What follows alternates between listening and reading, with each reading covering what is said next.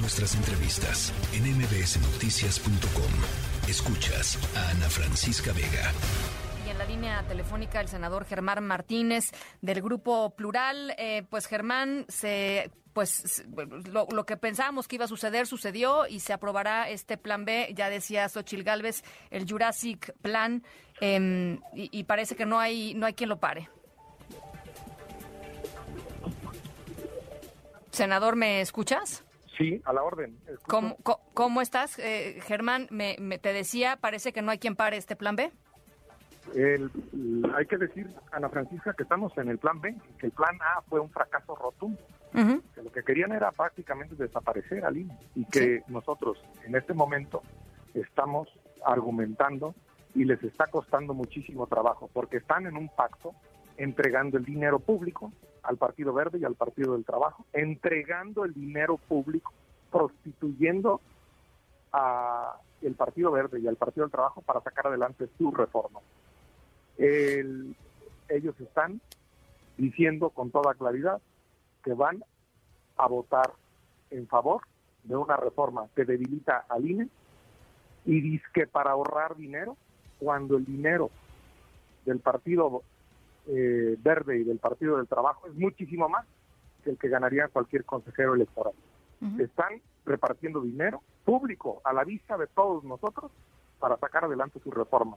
No les está costando eh, barato frente a los ciudadanos que no se dejan engañar. Ahora, eh, yo te quisiera preguntar qué pasó con el senador Monreal, qué pasó con ese senador Monreal que vimos hace 15 días, que estaba hablando de la gira de la reconciliación, cercano al PAN, cercano diciendo que había comunicación con todos, abriendo la posibilidad, digamos, de, que hubiera un freno de este plan B allá en el Senado de la República y por lo que vemos, pues todo Morena va eh, en ello.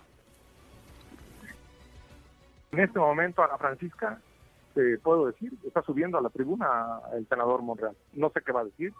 Yo creo que si dice que hay 21 violaciones a la Constitución, lo correcto es que, dio, que vote en contra. Monreal, ya llegó la hora de definición, en este momento lo están anunciando, ya sube a la tribuna.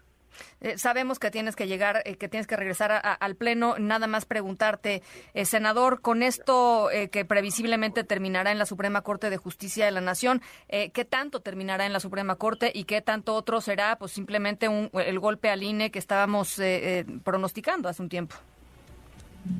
Es, esto terminará en, tiempos extra y en penal. Esto terminará en la Corte. Esto terminará en juicios laborales de a la gente, a más de 1.500 funcionarios que corren literalmente del Instituto Nacional Electoral. Esto, esto sin duda terminará en la Suprema Corte en amparos, en acciones de inconstitucionalidad, en controversias y ahí se dirá la última palabra. No es la última palabra el día de hoy. Bueno, pues estaremos conversándolo en su momento. Muchísimas gracias, senador. Al contrario, Ana Francisca, un saludo desde el Senado. Gracias. La tercera de MBS Noticias.